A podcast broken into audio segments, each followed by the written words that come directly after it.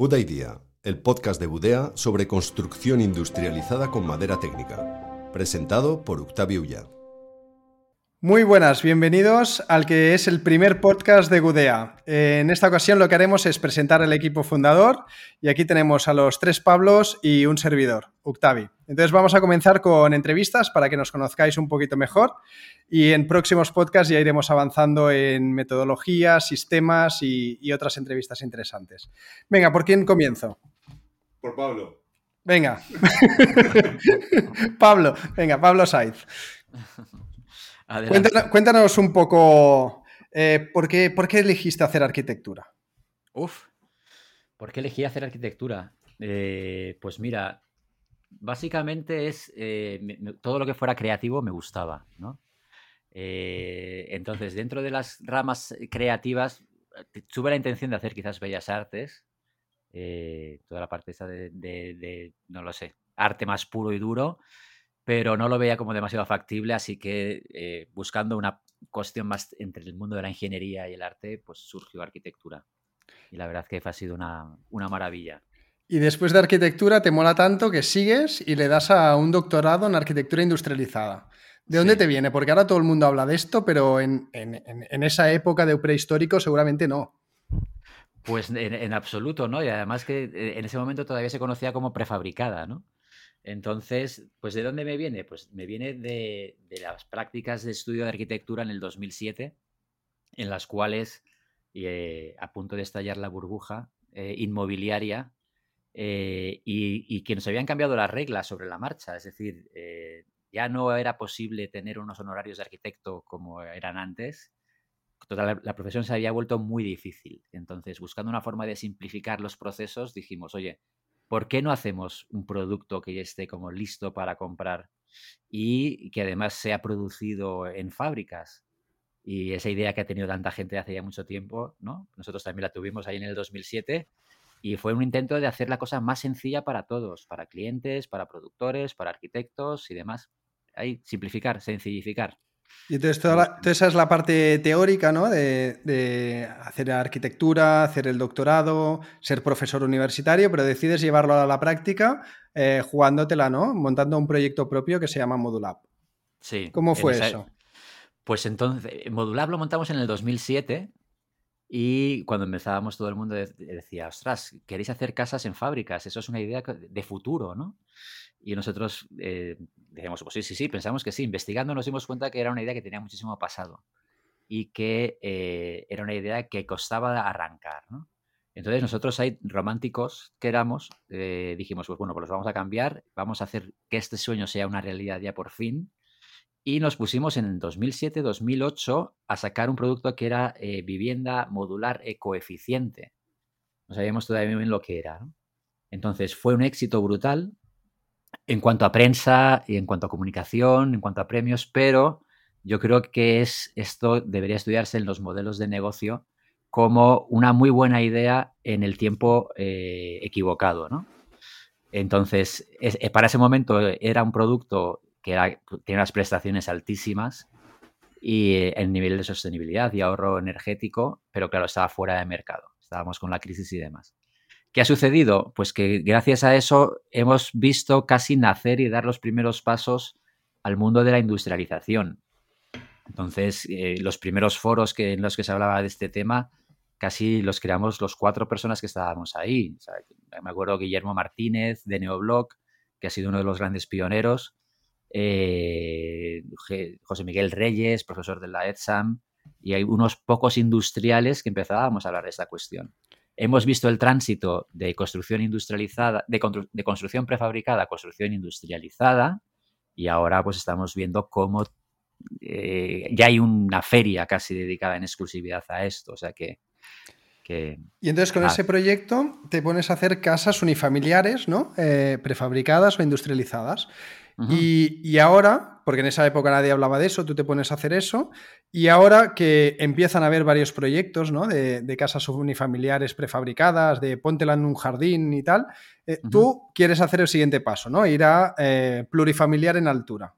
¿Por qué, este, ¿por este reto? Bueno, la casa unifamiliar siempre se ha visto como un eh, campo de pruebas. de otras cuestiones para llevarlo a escala. Eh, realmente el objetivo que teníamos era crear una construcción más sostenible.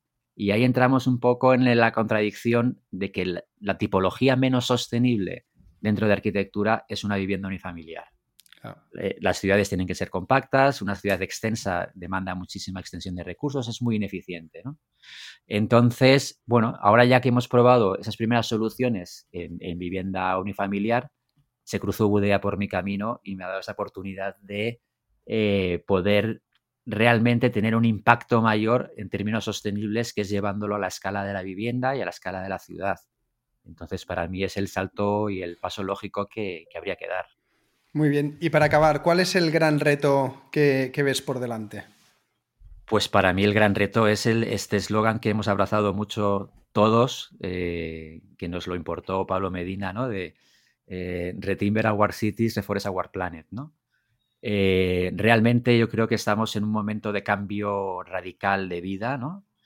en el que tenemos que plantear que las cosas tienen que ser de una, manera, de una manera muy diferente. Tenemos que dejar atrás ya de una vez por todas el siglo XX. El siglo XX eh, fue un siglo del petróleo, eh, entre otras cosas, el siglo del hormigón, pero vamos, el hormigón también sigue siendo material amigo en ciertos, en ciertos puntos y en ciertas cantidades.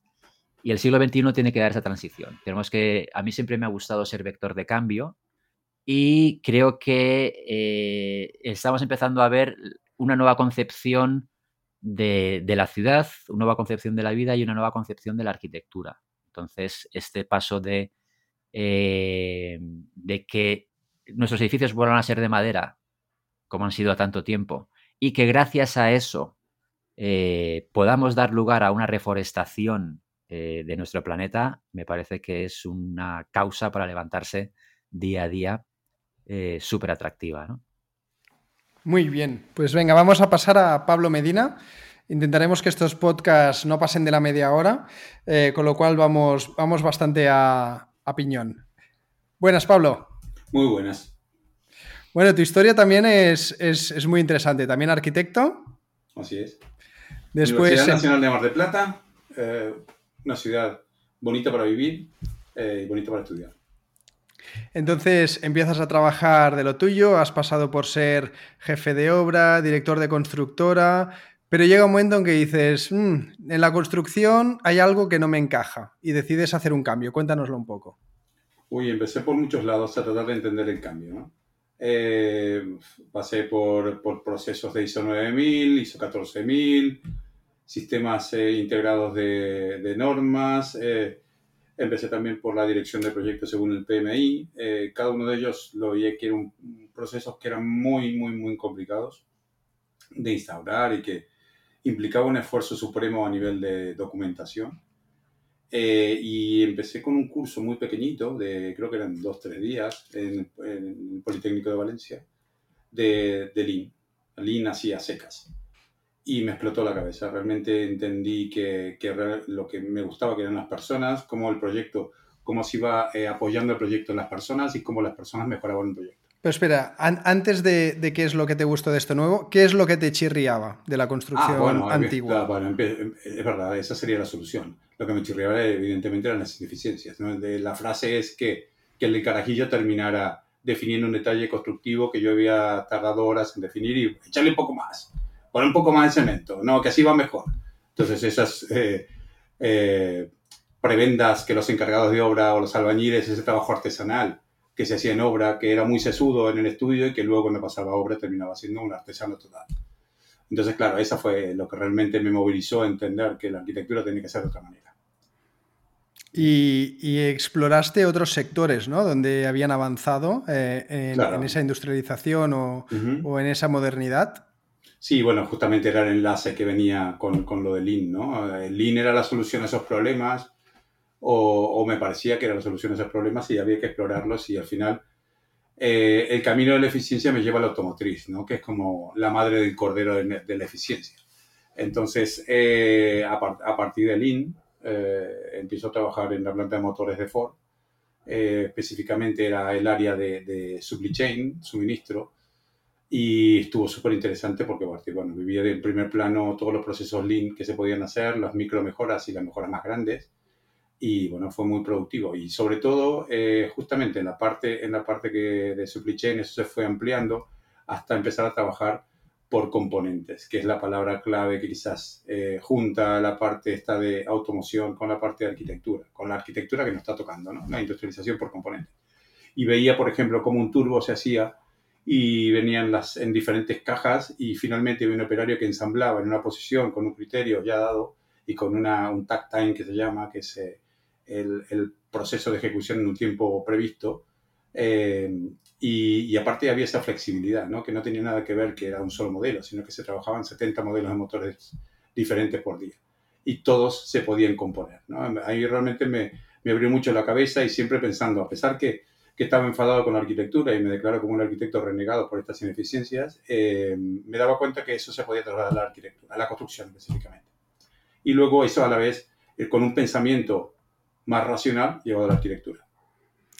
Y entonces, eh, después de pasar por el sector de, del automóvil, vuelves a mirar, ¿no? Con, con, estos conocimientos, vuelves a mirar hacia la construcción y de hecho, eh, empiezas a involucrarte en el grupo Zubi y a mirar no solo la construcción, sino a mirar la madera, porque de hecho, de los cuatro que estamos aquí, tú fuiste el primero que empezó a, investigar y a, crear el germen de lo que después sería Gudea, ¿no? ¿Cómo fue esa transición? Eh, bueno, la verdad que las cosas se dan por algo, ¿no? Y, de pronto hubo una serie de cuestiones que casi anecdóticas de gente que, que me pidió ayuda para terminar sus casas o su, en un caso era un emprendimiento de seis viviendas y en otro caso era una amiga que, que necesitaba ayuda para, para, hacer su casa. Y me fueron acercando a la arquitectura otra vez y me empezó a despertar ese gusanillo, que es como decía un amigo, me gusta el olor a hormigón recién echado. Eh, y, y, cuando empecé el terrador y me ensucié un poco y el polvo otra vez empezó a, a, a, ensuciarme, me despertó otra vez el interés y que bueno, lo que fue determinante fue un, un llamado de Iker Marcaide que me dijo, mira, tengo este proyecto, yo seguí el proyecto de de Subi desde hacía varios años, inclusive había tenido una entrevista para, para, eh, para integrarme al proyecto como, como BIM Manager, cosa que no tenía ese conocimiento.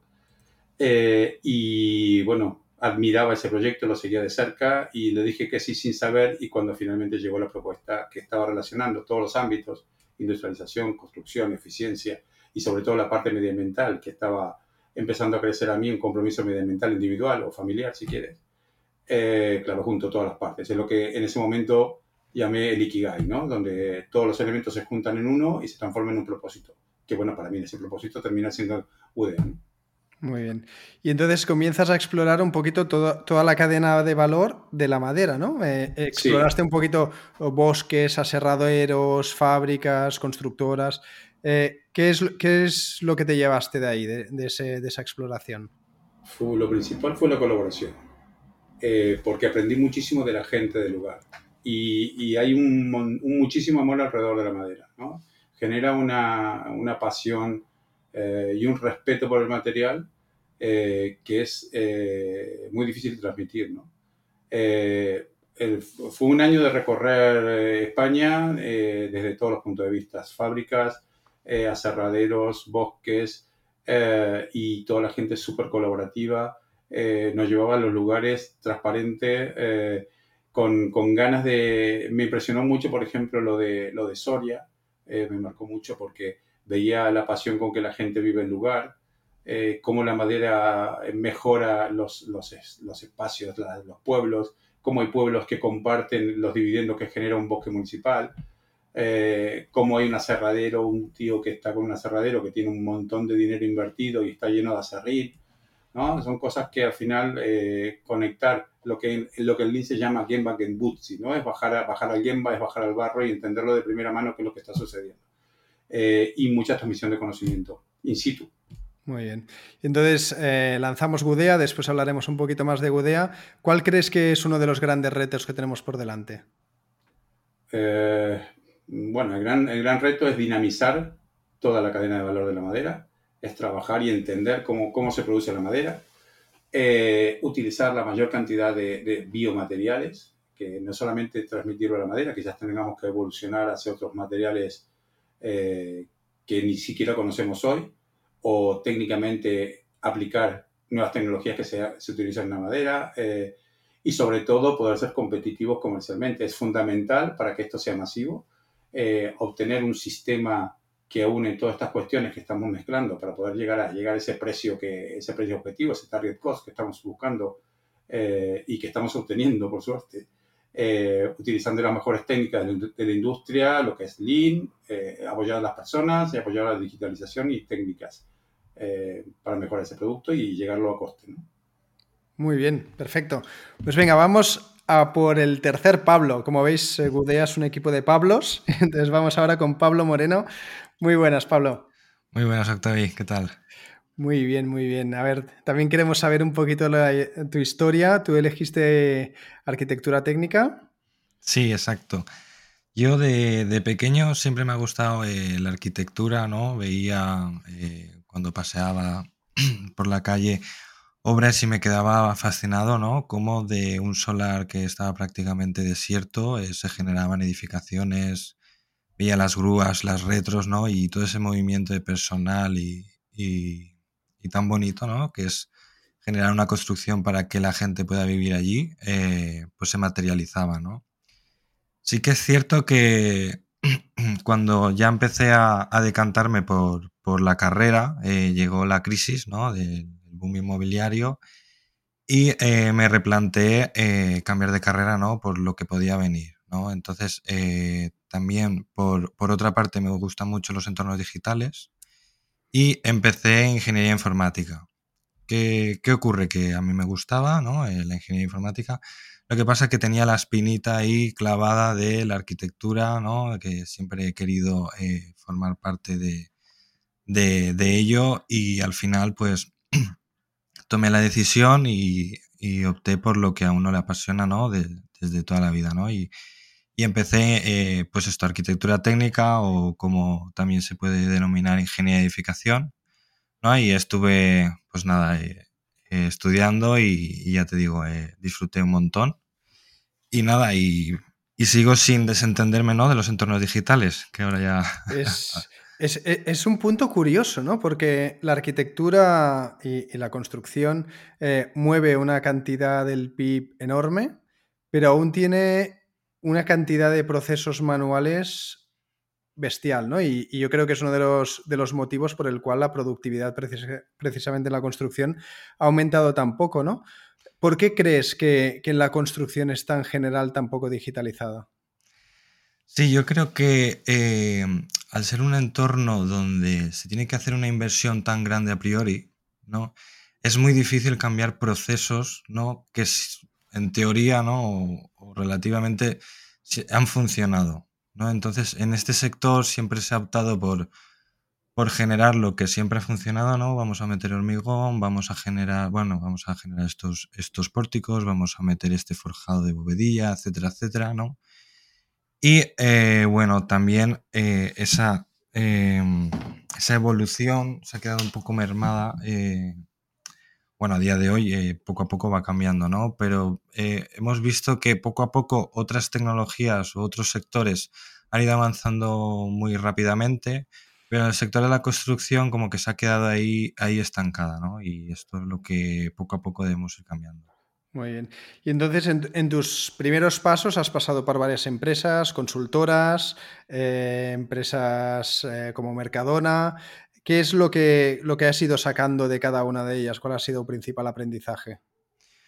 Bueno, yo ahí lo principal, eh, cuando acabé la carrera, tenía, como, como digo, esa espinita ¿no? de la tecnología y ver que esos procesos iban bastante eh, eran bastante ineficientes, ¿no? Y me planteé realizar el, el máster de BIM, ¿no? Y por eso lo que digo, que por entornos digitales. Y ahí es cuando me di cuenta, ¿no? El, el gran aporte de valor que, que, tiene generar esos prototipos digitales antes de que se materialicen. Porque un cambio en un ordenador, en, un programa de diseño ordenador, no tiene nada que ver en un cambio que se realiza en la obra, ¿no? Y gracias a pues, realizar estos, este máster, estos estudios, eh, que además de que era muy incipiente, pues tuve la oportunidad de trabajar en una consultoría de BIM, que, se llama IBIM, eh, en Valencia, bastante conocida.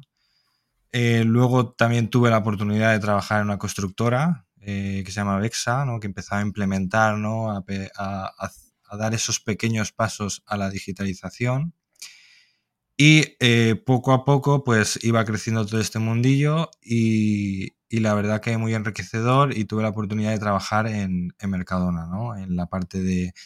Eh, antes se llamaba División Espejo Obras, ¿vale? Ahora se llama eh, División Informática Obras. En la parte... Está en el equipo de prediseño y era ahí donde establecíamos los métodos, implementábamos las herramientas, cómo debía, pues, trasladarse esa información entre modelos auditarlos, etcétera, etcétera. Entonces, eh, con todo este background, pues eh, he tenido pues, la gran suerte ¿no? de estar tanto en consultoría, ¿no? en, constructora y en, digámoslo así, para que nos entendamos, en promotora eh, Mercadona. ¿no? Entonces he podido ver ese abanico de posibilidades que me ha dado una visión bastante amplia y, me ha podido, pues, o sea, me ha, hecho crecer ¿no? en este ámbito. Muy bien. muchas veces me comentas, ¿no? De, porque yo veo un modelo BIM y digo, qué chulo. Y tú me dices, eso no sirve para nada. Y, ¿no? O sea, para ti eh, la parte importante del BIM no solo es el diseño 3D, sino es mucho más la información que, pueda incluir o, para qué lo puedas utilizar, ¿no? Eh, ¿Dónde le ves tú el mayor potencial a hacer un buen BIM? Sí, eh, sobre todo ahí, este problema se ocurre con bastante frecuencia, ¿no? Porque siempre hemos, hemos realizado planos en, dos dimensiones y para generar otras vistas, otros planos, eh, tenías que tener un trabajo inmenso, ¿no? Esas secciones infinitas que necesitas hacer y que necesitas realizar, pues esas proyecciones para que salgan y, ver cómo, pues esa visión, ¿no? De ese plano, etcétera, etcétera pues ahora con modelos BIM, pues eso es mucho más fácil, ¿no? Generas una volumetría 3D, haces, bueno, cortas, ¿no? Y el propio programa ya te da esa vista perfecta, ¿no? Eh, ¿Qué ocurre? Pues que esto es eh, como coger un Ferrari, ir en, la autopista y de primera no pasar, ¿no? Entonces, eh, tenemos no solo que generar un modelo geométrico bien hecho, sino que tenemos que meter ahí información para poder explotarla, enlazarla, conectarla, mapearla y consumirla, ¿no? Y sobre todo explotarla también. Y en línea e, con eso, ¿cuál es el gran reto que tiene este sector vinculado a la digitalización? Pues bueno, yo ahí el, reto que le veo es eh, tener una madurez eh, de, de dato, ¿no? de de dato único, de generar modelos enriquecidos para luego poder eh, explotar esa información que donde hay eh, pues infinitas posibilidades, ya sea de generar conflictos, que también esto es bastante habitual, eh, generar una simulación de cómo va avanzando la obra, sacar certificaciones, mediciones automáticas, generar un modelo digital enlazada, enlazado a sensores ¿no? y ver cómo va evolucionando, eh, tener un estudio de soleamiento de, un edificio y conectar, eh, por ejemplo, las persianas eh, mediante domótica y dependiendo de en qué estación estés, qué día estés y a qué hora estés, esas persianas, gracias al modelo digital y, esos datos de soleamiento se vayan, vayan subiendo y bajando para que esa eficiencia energética del edificio pues se vaya acoplando, pues es que hay infinidad de, posibilidades. Lo que, lo que tenemos que buscar es generar un modelo de datos eh, único donde se pueda explotar y conectar con otras bases de datos o, con, cualquier otro, con cualquier otra solución. Muy bien. Entonces, estas tres personas que, he entrevistado aquí se juntan en un proyecto llamado Gudea, ¿no? Y en Gudea eh, lo que hacemos son, eh, somos una constructora, un contratista principal, eh, que construimos edificios eh, utilizando madera técnica, con industrialización por componentes, con lean, con sostenibilidad, con digitalización, ¿no? con todos estos elementos que han ido saliendo de los backgrounds de, las diferentes personas y dentro del Grupo Zubi, ¿no? que, antes lo ha comentado un poquito por encima Pablo Medina, que el Grupo Zubi lo crea Iker Marcaide, que fue el fundador de Flywire, la primera empresa española en salir a cotizar al Nasdaq, que decide volver y crear un grupo de empresas con, triple impacto, ¿no? con sostenibilidad, con impacto social y con impacto económico. Entonces, creamos Gudea eh, con tres valores también muy definidos. Y entonces, me gustaría que cada uno de vosotros eh, eligiera uno de los valores que tenemos en Gudea y, lo explicara un poquito. Venga, ¿quién quiere empezar? Yo voy a empezar por el más, con el que más nos ha costado definir. Eh, Bien, valiente, valiente. que es en un sentido amplio, pero bueno, eh, es el amor, que la verdad que es, es motivador tener el amor como uno de los valores de la empresa. Eh, y ese es amor en un sentido amplio, ¿no? Es amor a lo que hacemos, que amor a, amor a pasarlo bien, a divertirnos y ser estar orgulloso de cada una de las tareas que hacemos, al propósito que tenemos, al final todos nos hemos subido aquí de alguna manera por, por el bien que podemos hacer con nuestro trabajo.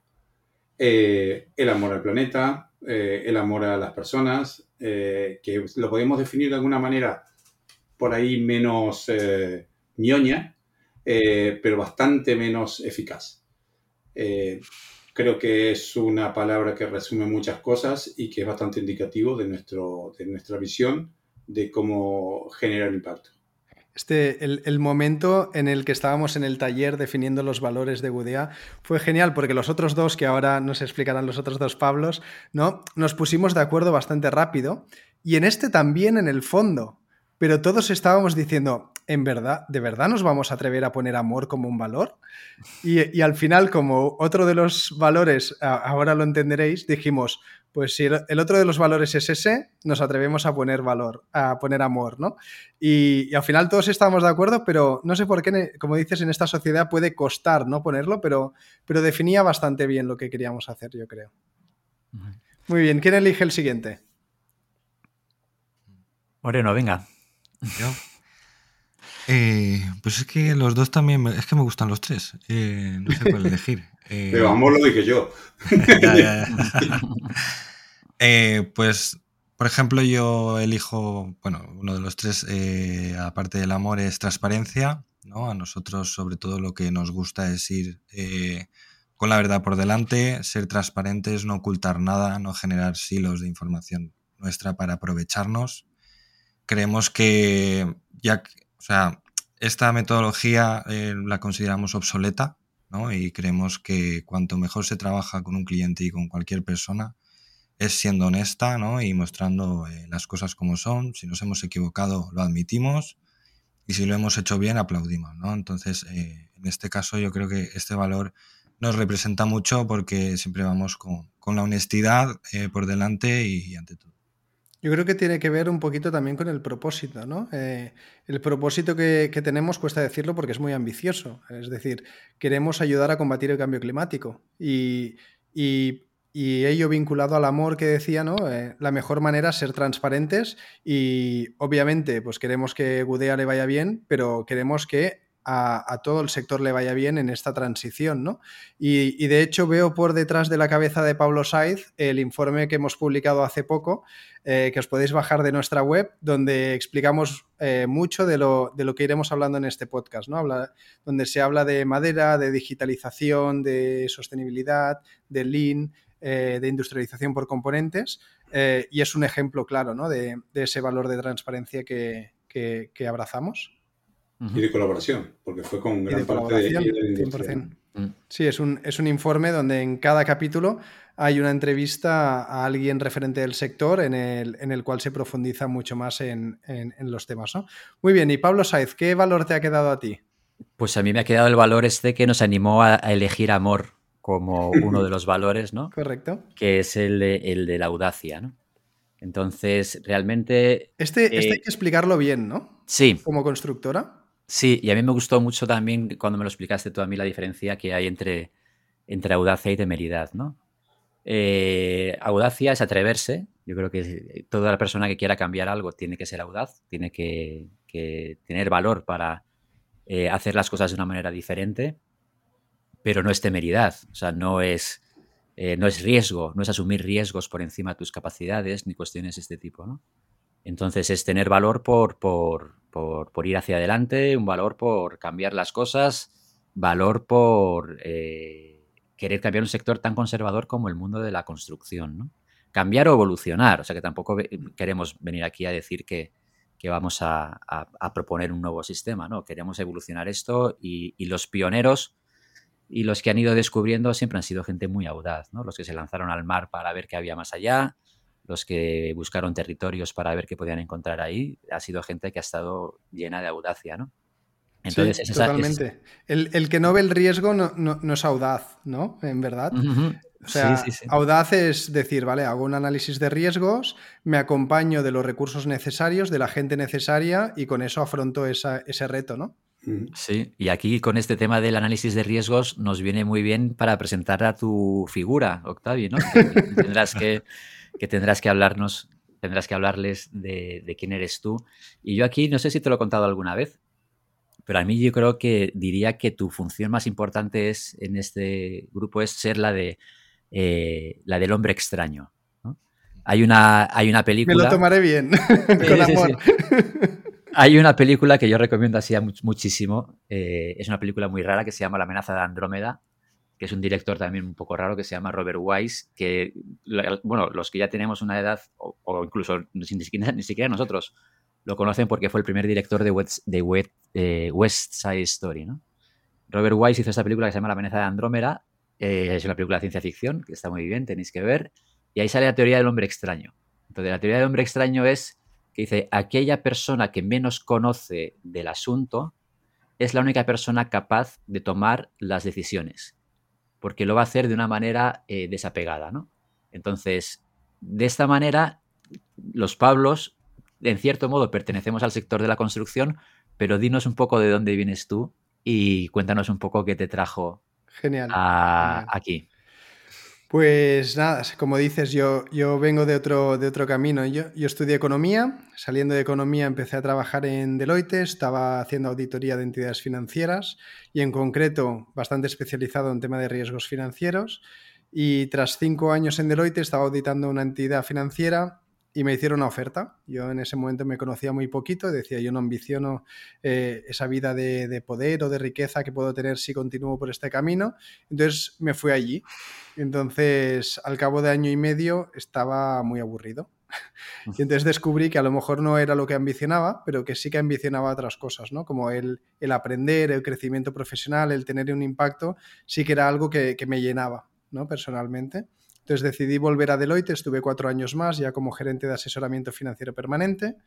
Durante esa época lancé un proyecto, una idea muy loca, que era un, marketplace de intercambio de favores. Eh, que, que, crecía, pero era imposible de monetizar y tampoco crecía tanto, tanto como para hacer un modelo no monetizable pero aprendí mucho de, startups, de consumo colaborativo, de marketplace y entonces decidí en el 2013 dejar Deloitte para montar Nautal, que fue un marketplace de alquiler de barcos junto a dos socios. Lo fuimos internacionalizando, llegamos a tener 30.000 barcos en 30 países, en nueve idiomas y el año pasado lo vendimos al fondo de inversión Permira. Entonces estuve unos pocos meses eh, pensando qué quería hacer con mi vida, ¿no? Eh, si irme al lado inversor, si irme a una empresa que ya está constituida, si empezar algo de cero y por como soy me, gustó bastante el recorrido hecho en Nautal, el crear una cultura, un equipo y entonces me gustó la idea de crear algo de cero y ahí es donde se cruzó por mi camino el grupo Zubi, ¿no? Y me contaron que había este proyecto, que aún como, como medio proyecto, medio idea, aún sin la empresa lanzada, y, que qué me parecía, ¿no? Y al principio me dijeron construcción en altura en madera, ¿no? Y dije, ¿qué, qué me estás contando, ¿no? Porque a mí no me gusta la idea esta, ¿no? Del startupero que se cree que va a otro sector del que no tiene ni idea y va a revolucionarlo. Y entonces al principio es que me estás contando, pero empecé a leer porque algo me llamó y empecé a enamorarme de, lo que leía de, la madera, de la sostenibilidad, de las posibilidades que tenía, ¿no? Y entonces fue cuando llegó el Rebuild y, os conocí. Y ahí, cambió totalmente mi perspectiva, ¿no? Porque ya no era el startupero loco que, que va a meterse en un sitio donde no conoces, sino, ostras, voy con dos referentes en el sector eh, que saben mucho de esto y, que yo les puedo aportar también de, mi background, ¿no? Y entonces podíamos ser muy complementarios. Y ahí es donde, donde sí que vi el encaje y el que podíamos hacer algo eh, muy ambicioso, pero no ambicioso porque sí, sino ambicioso porque tiene un buen motivo, ¿no? Si quieres tener un impacto en clima, se queda corto lo que puedes decir, ¿no? O sea, el proyecto tiene que ser muy grande. Pero bueno, sin, abrumarse por la montaña, paso a paso, y, yo creo que, estos primeros pasos los estamos disfrutando. Con amor. Con mucho amor. Muy bien. Muy bien. Oye, pues hemos pasado ligeramente la media hora que nos habíamos puesto como objetivo. Con lo cual, muchas gracias a los tres. Espero que, a los oyentes les guste este primer capítulo. Y la idea es en próximos capítulos ir profundizando un poquito en todas las áreas de, que hemos ido comentando, de industrialización, de sostenibilidad, de lean, eh, ver más el enfoque también promotor, etcétera. Eh, y esperamos traer a, grandes invitados que, puedan aportar mucho valor. Así que muchas gracias por haber escuchado este primer podcast de Budea y muy buenos días. Adiós. Hasta luego. muy bien, gracias a todos. Gracias por escuchar un nuevo episodio de Budea el podcast de Budea. Te esperamos en el próximo programa para hablar de lo que más nos apasiona, la construcción industrializada con madera técnica.